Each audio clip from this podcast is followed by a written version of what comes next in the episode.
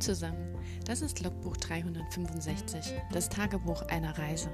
365 Tage in meinem Leben, ab heute. Und ihr könnt mich begleiten. Mein Name ist Claudia, ich freue mich auf euch. Lasst es uns zusammen angehen. Los geht's!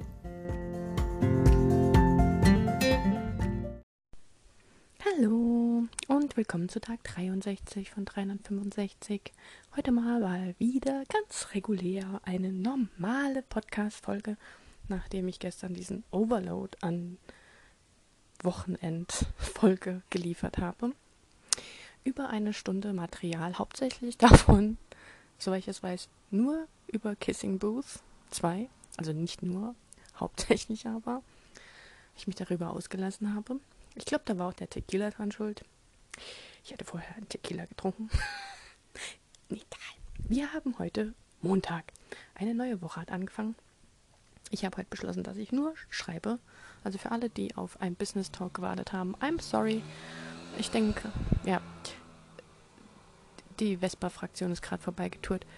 Ähm, also für alle, die sich fürs Business interessieren, muss ich leider nochmal, sorry, ähm, vertrösten. Ähm, ja, ähm, und was ich zusätzlich noch an News habe, wo ich gestern schon drüber philosophiert habe, ob das eventuell möglich sein wird. Ich habe es tatsächlich gestern schwarz auf weiß oder meinetwegen rot auf weiß gesehen. Es wird tatsächlich einen Teil 3 geben von Kissing Booth. Das war so vorhersehbar, oder? Ja, sorry. Ich weiß auch nicht, warum ich jetzt gerade auf diesem Hype drauf bin. Das ist ja eigentlich wirklich ein Teenie-Film. Und ähm, ich habe ihn auch heute zum Ver Spaß, Vertreib, zum, zum Zeitvertreib, zum Spaß, ähm, nochmal beim Mittagessen in meiner Mittagspause so einzelne Szenen geguckt, weil ich einfach mich gestern so darüber aufgeregt habe. Aber manche Szenen sind halt einfach lustig und man kann sich einfach Marco und ähm, Noah einfach immer wieder anschauen. Ich meine, das sind zwei leckere Zuckerschnütchen und von daher Tut nicht weh, kostet nichts. Und warum nicht? Macht den Tag schöner. Ja, also es gibt tatsächlich einen Teil 3. Um was es darin geht, keine Ahnung. Vielleicht geht Elle aufs College und man folgt ihr dann aufs College. Ich habe keine Ahnung. Oder man sieht, wie vielleicht Marco es nochmal versucht bei ihr. Oder ich habe keine Ahnung. Es ist wirklich etwas schwierig jetzt abzuschätzen, um was es in Kissing Booth 3 gehen soll.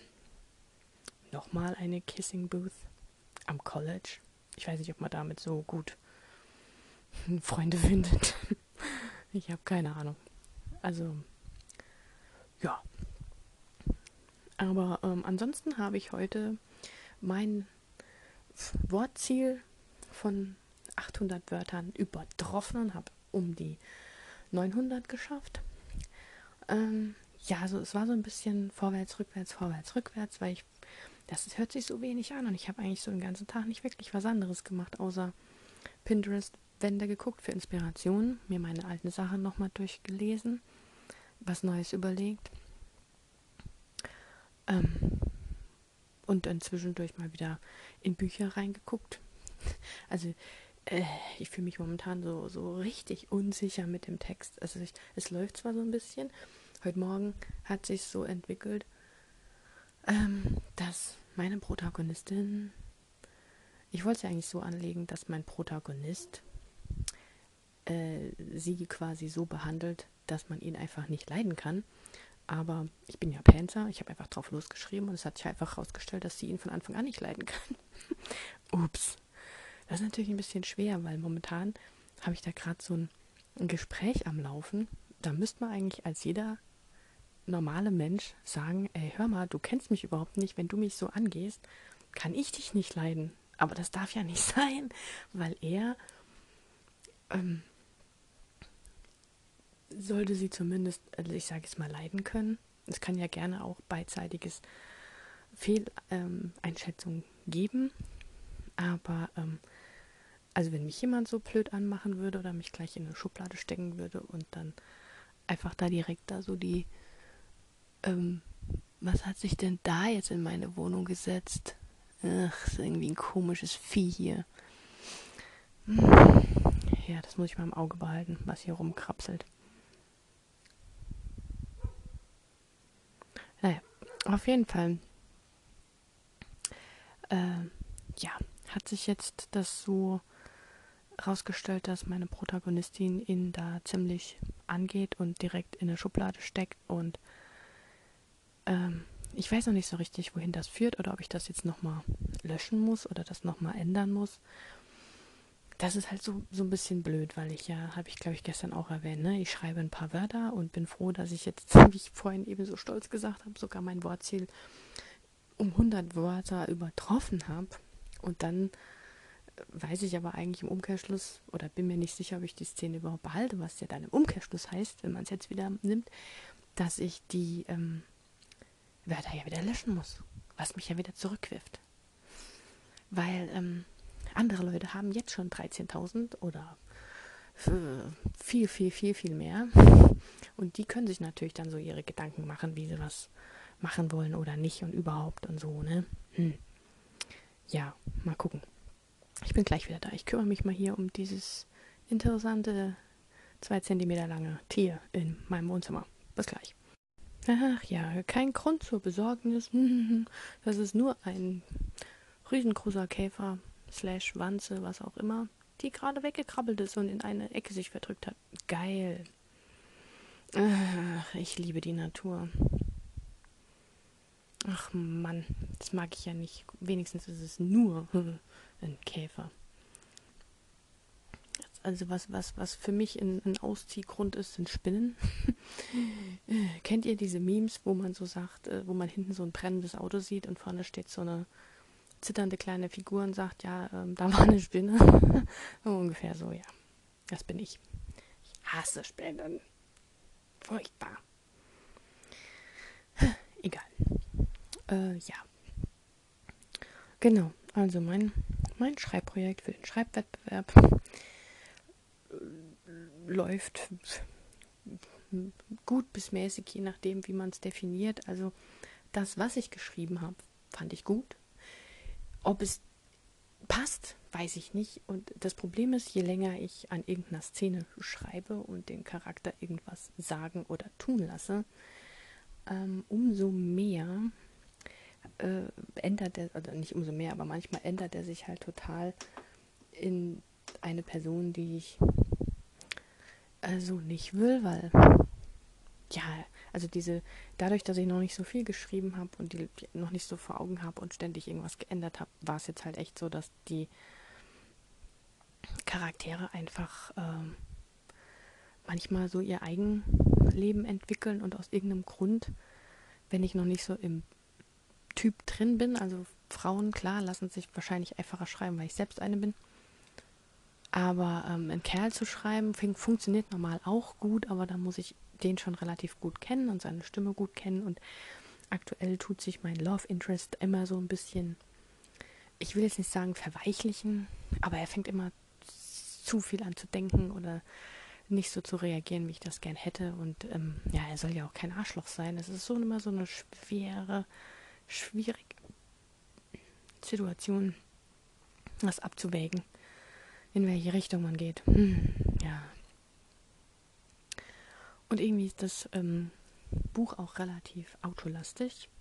Ich habe ja irgendwann mal erzählt, dass, dass ich ähm, aus Indianapolis starte, also da kommt meine Protagonistin her. Und da gibt es eben ja auch die Autorennen, das Indy 500 und das Brickyard 400 und ähm, also es geht um, die, um, um NASCARs sie ist ja auch in der Autowerkstatt groß geworden. Ihr Vater ist Automechaniker, ihr Bruder ist da auch mit eingestiegen und sie hat da halt mitgearbeitet. Und ähm, ja, deswegen geht es da schon so um Autos und mein Love Interest, der ja Halbgott ist, der soll ja auch so ein bisschen äh, reicher rüberkommen. Und der hat, äh, weil ich die Autos immer sehr sehr schön finde, hat der jetzt halt eine Corvette. Äh, weil er erinnert mich so ein kleines bisschen an den Lucifer, also von, von der Netflix-Serie. Tom Ellis als Lucifer. Und äh, jetzt habe ich dummerweise rausgefunden, dass der auch eine Corvette fährt. Das ist so nervig, weil ich ähm, dachte, der fährt die ganze Zeit irgend so anderes teures Auto. Aber anscheinend ist es auch eine Corvette. Jetzt muss ich mal gucken. Ähm, Andererseits favorisiere ich noch Mustang, also alles so ein bisschen Oldtimer-mäßig, so, so die Jahre 65 bis 78 oder so, also die älteren Modelle. Und ähm, ja, das ist so beim ersten Treffen ist das eben so, dass er auf den Hof fährt und in dem Auto sitzt und sie von dem Auto total begeistert ist, dann steigt er raus und sie denkt, wieder so ein reicher Typ. Und ähm, ja, da muss ich mir jetzt halt mal Gedanken machen, wie ich das machen will. Und irgendwie habe ich heute auch nicht so viel zu erzählen. Das ist das Problem. Also gestern über so meine eigenen Sachen habe ich nicht so viel zu erzählen, weil ja, das, was ich jetzt alles erzählt habe, war es im Prinzip dann auch schon. Ne? Also äh, meine über 800 Wörter und Unzufriedenheit, das deckt quasi ab und ich will euch ja nicht schon wieder mit der Kissing Boost nerven. Ah. Obwohl ich so richtig meinen Spaß dran hatte, die, gestern diesen, diesen Podcast zu machen, weil irgendwie, ja, ich finde den Film immer noch sehr gut. Ich weiß nicht, ob das gestern ist, es vielleicht im Nachhinein habe ich gedacht, hm, eigentlich habe ich ja nur negative Sachen aufgezählt, also Sachen, die mir nicht gefallen haben, aber wenn ich so über einen Film rede, wenn ich so viel Negatives finde quasi ähm, und den Film aber trotzdem geguckt habe und sogar mehrfach geguckt habe, dann heißt es eigentlich, dass ich den gut finde und mir nur die Sachen so aufgefallen sind. Das ist wie bei Harry Potter. Die Verfilmung von Harry Potter finde ich alle toll, aber wenn man die Bücher vorher gelesen und geliebt hat, dann habe ich mich jedes Mal nach dem Kino mit meiner besten Freundin darüber aufgeregt, was alles nicht übernommen wurde aus den Büchern, was gefehlt hat, was uns zum Beispiel vielleicht sehr wichtig war als Leser und im Buch überhaupt nicht vorgekommen ist. Oder ähm, dass es im Prinzip viel zu kurz war, dass man hätte fünf Stunden gucken können oder keine Ahnung. Also man fand die Filme ja toll, aber ähm, ja, es war einfach immer irgendwas dran auszusetzen. Also so ist das jetzt auch bei Kissing Booth. Und es, ich bin mir auch bewusst, dass Kissing Booth für meine Altersgruppe nicht das geeignete Programm ist in dem Sinn, dass das nicht auf darauf abzielt und dass es dementsprechend ja auch vielleicht etwas, ich nenne es mal, seichter gehalten ist und vielleicht nicht so viele Logikpunkte hat oder im Sinne eines deutlich älteren, erwachsenen Menschen nicht so viel Sinn macht, wie vielleicht für jemand, der 12, 13, 14 oder Anfang 20 ist, keine Ahnung. Also ich denke da einfach nur, ich meine, die haben ja auch ihre Zielgruppe, das ist das gleiche wie mit Büchern. Wenn Bücher geschrieben werden, werden die auch für eine bestimmte Zielgruppe geschrieben. Und dann kommt es immer mal wieder vor, dass natürlich andere Personen aus, die nicht zu der äh, kleinen Zielgruppe gehören, die Bücher trotzdem lesen. Und dann kommen natürlich auch ab und zu mal Rezensionen zustande, wo die Leute sagen, ich konnte jetzt gar nicht verstehen, warum die Protagonistin so gehandelt hat. Ich habe ständig den Eindruck gehabt, ich muss sie schütteln. Ja, das kommt aber davon, dass die Protagonistin vielleicht wie eine 16-Jährige handeln soll und es liest aber eine 35-Jährige und dass die in dem Moment nicht so gehandelt hätte, ist wahrscheinlich jedem klar. Ja. Also ich finde es momentan in der aktuellen Zeit sowieso schwierig ähm, zu sagen, jemand hat so zu handeln oder handelt so, weil man das kennt. Ich glaube, das ist momentan so das, wo man sich am ehesten dran aufhängt, weil das ist ja das, was man gewohnt ist. Und ich möchte ja auch nicht gesagt bekommen, ja, du bist schon über 40, äh, was liest du denn Kinderbücher oder Jugendbücher oder was auch immer. Aber ich meine, es sollte jeder das tun, was ihm ja Spaß macht, was er gern mag und mir gefallen diese Arten von Büchern. Und es gibt auch genug Schriftsteller, die in diesem Alter sind, die genau diese Bücher schreiben. Weil ich schreibe sie ja auch. Ich schreibe ja nicht jetzt meinem Alter entsprechend. In Anführungszeichen könnt ihr jetzt nicht sehen. Eben, ne, so diese Gänsefüßchen in der Luft. Sieht man ja leider nicht im Podcast. ähm, ja, also altersentsprechend fand ich sowieso für mich immer schon ein schwieriges Wort, weil ich habe immer den Eindruck gehabt, ich habe mich nie altersentsprechend verhalten. Ich habe einfach das gemacht, was mir Spaß macht, was mir Freude bereitet. Und das passt halt nicht jedem und da gibt es eben diese Klischees und die weichen sich mittlerweile schon sehr auf oder haben sich in den letzten Jahren aufgeweicht. Wenn man die richtigen Leute trifft, sind sie immer noch da.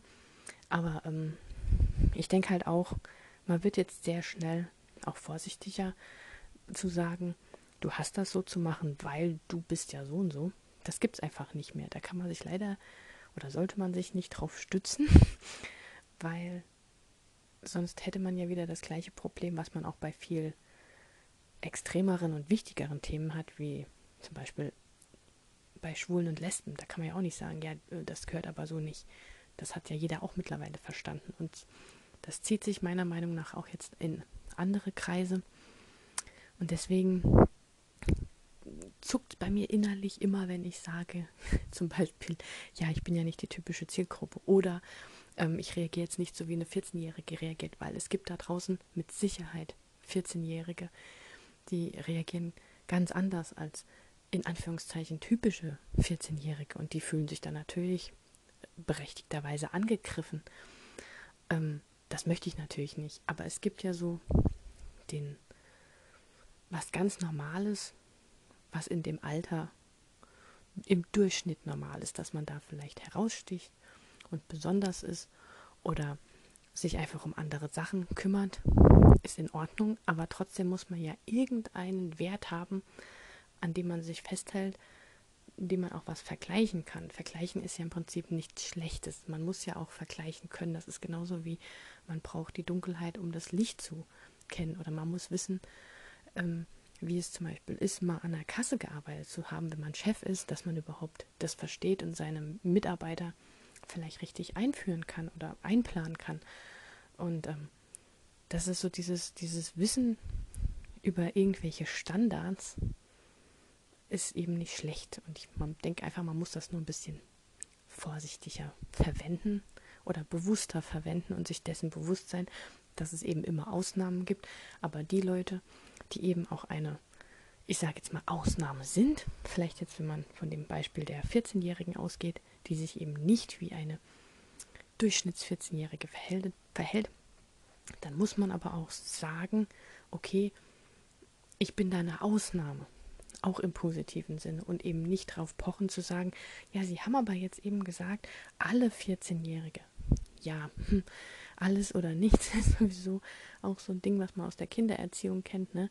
Man sollte nie sagen, äh, oder auch in einer, in einer Paarbeziehung, ganz schlimm, wenn man sich streitet und der Partner sagt immer, aber du sagst immer, oder äh, der andere sagt dann, du räumst nie deine Socken weg. Und der andere sagt dann aber, ich muss immer den Müll runterbringen. Also immer diese, äh, immer diese Worte wie immer, nie, alles. Das sind so diese Punkte, die etwas außerhalb des, der Norm packen und etwas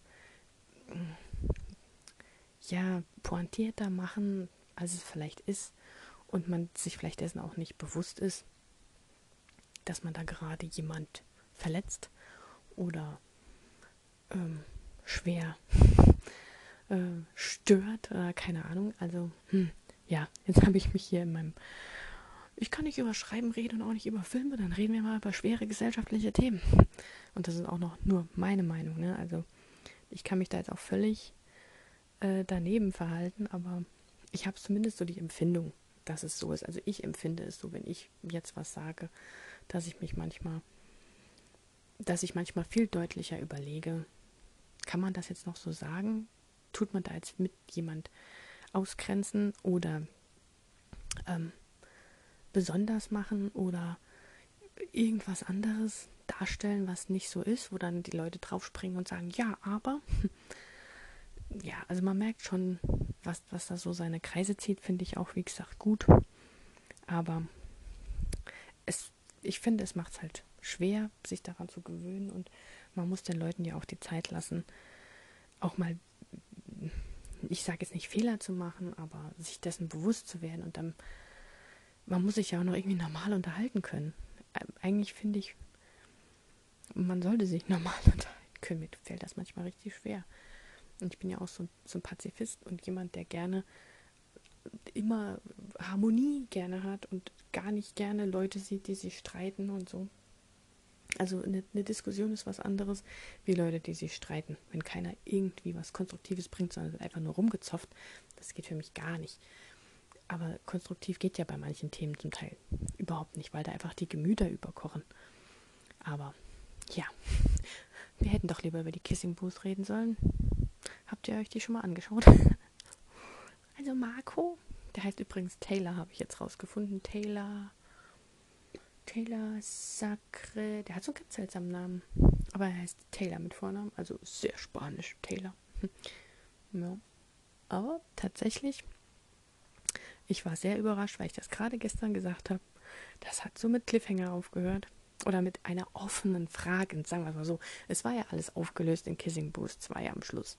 Ne? Alle waren happy, alle waren, bis auf Marco, alle waren wieder mit ihren Leutchen zusammen, bis auf Marco. Und dann kommt Elda mit ihren studentischen Entscheidungen. Welches College nehme ich denn jetzt? Und von Marco wissen wir es immer noch nicht, welches College er denn gerne möchte. Er will nur L. Und das Witzige, was mir jetzt auch vermehrt aufgefallen ist, in keinem der bisherigen Filme kam vor, dass L gar nicht ihr richtiger Name ist.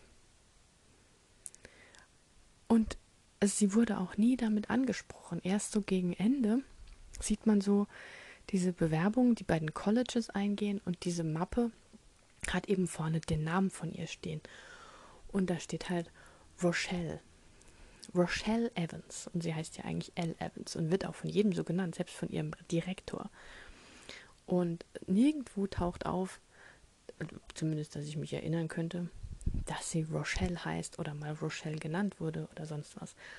Und ganz am Schluss taucht das halt auf bei diesen Bewerbungen, aber nur sieht man das so auf dem Deckel und wenn man da überhaupt keinen Bezug dazu hat, dachte ich erst so, was heißt jetzt Rochelle? Ich dachte erst, das ist die Uni, aber dann stand es auf mehreren drauf und bei mehreren Unis und dachte ich so, was ist denn Rochelle?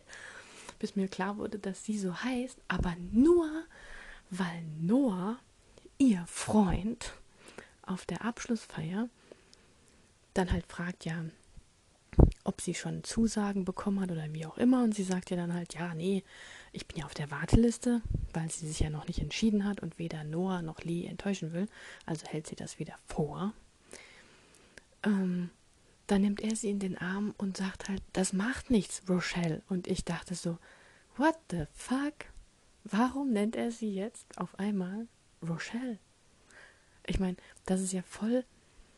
Äh, ich weiß nicht, ob das überhaupt jemand aufgefallen ist oder ob es dann keiner rausgeschnitten hat oder ob man das bewusst gemacht hat. Ich habe keine Ahnung, weil es kam ja nie vor und er hat sie, warum soll er sie denn plötzlich bei ihrem vollen Namen nennen, gerade wenn es um sowas Persönliches geht, wie ja, das tut mir jetzt aber voll leid und ach, das, da kommt noch was oder du rückst da noch auf oder wie auch immer und, und sie sagt dann nur Thanks, Babe, wo ich so dachte, was? Wo kam das denn jetzt her? Hm. Das war auch so, ein, so eine Konversation. Frage ich mich, ob sie die am Anfang gedreht haben. So nach dem Motto, manchmal drehen sie ja die Szenen, weil sie an einem Ort sind, dann drehen wir mal zuerst das und dann drehen wir mal zuerst das und dann am Schluss wir erst das, weil bei ganz vielen Filmen ist es ja auch sogar so, dass die ähm, Schauspieler irgendeine intensive Liebesszene ganz am Anfang drehen, wo sie noch kaum was miteinander zu tun hatten. Dann findet der Rest vom Film statt. Dann wird das gedreht und dann kennen sie sich eigentlich schon, könnten vielleicht viel besser auf sich eingehen oder besser miteinander umgehen oder wie auch immer. Und dann wird vielleicht die Liebesszene sogar noch intensiver aussehen oder wie, was auch immer, keine Ahnung. Mich irritiert das dann immer voll, dass man sowas vorzieht oder ob das einen gewissen Grund hat, dass man sagt, ja, wenn die sich nicht kennen, dann können sie sich auch ähm, weder leiden noch nicht leiden, dann, dann tun wir lieber jetzt die Liebesszene abdrehen, weil alles andere kann man irgendwie noch handhaben, falls sie sich plötzlich nicht leiden können, weil gibt es ja öfters mal, dass sich Charaktere nicht ausstehen können, wie zum Beispiel, was ich lange nicht wusste, dass, ähm, wie heißt er denn, ähm, von Dirty Dancing, Patrick Swayze und Jennifer Grey sich nicht ausstehen konnten, angeblich. Ich weiß nicht, kam mir dann irgendwann mal nach seinem Tod auch so eine Biografie raus, da hieß es dann, ah, das wäre gar nicht wahr gewesen oder keine Ahnung was, aber das gibt es ja öfters, dass sich Schauspieler, die trotzdem vor der Kamera gut wirken, äh, auf der Kamera im Film gut wirken, äh, dass die sich eigentlich im echten Leben nicht ausstehen können. Ich meine, das ist dann halt wahrscheinlich ein Zeichen davon, dass sie ziemlich gute Schauspieler sind, weil ich habe mich ja auch gefragt, wie ist das denn? Wie zum Beispiel bei Kissing Booth, was ich ja auch gestern erörtert habe, dass die beiden ja ein Paar waren, sich getrennt haben und obwohl sie getrennt waren, und glaube ich schon andere Partner hatten zwischendurch, dann ähm, vor der Kamera wieder das Liebespärchen spielen sollen. Wie man sowas macht. Ich meine, also ich, ähm, ich werde wahrscheinlich nie Schauspieler. Nicht, dass ich davon jetzt schon zu alt bin.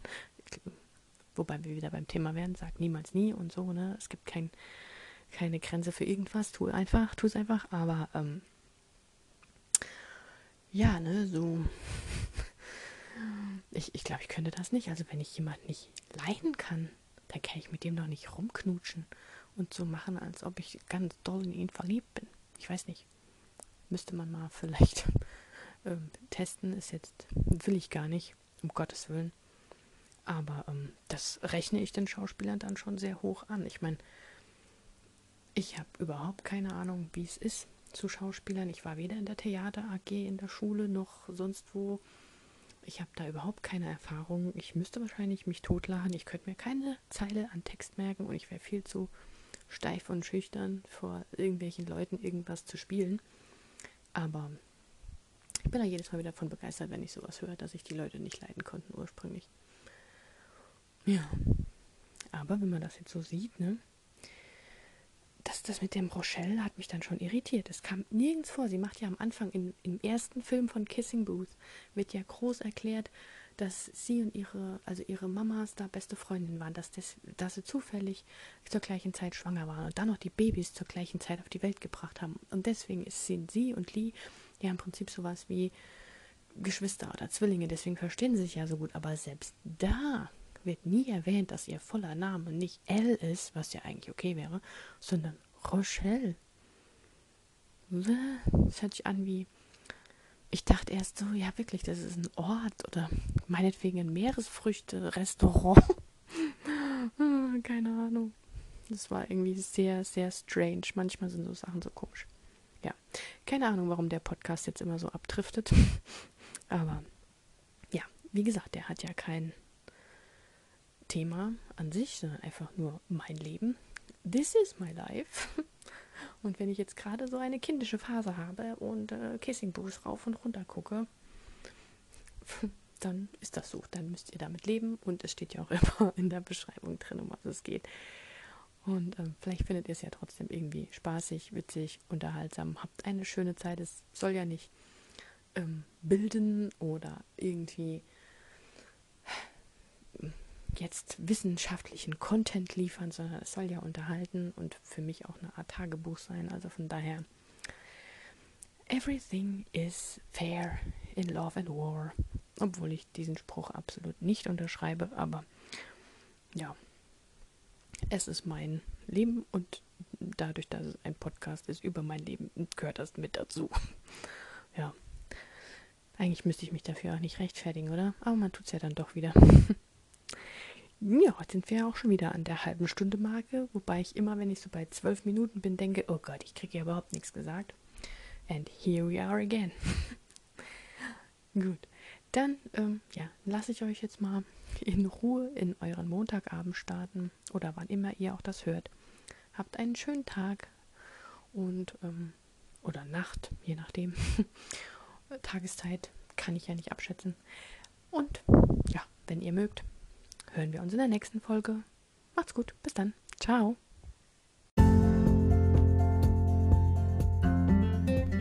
Das war ein Eintrag vom Logbuch 365, das Tagebuch eines Jahres. Und morgen geht's auch schon direkt weiter.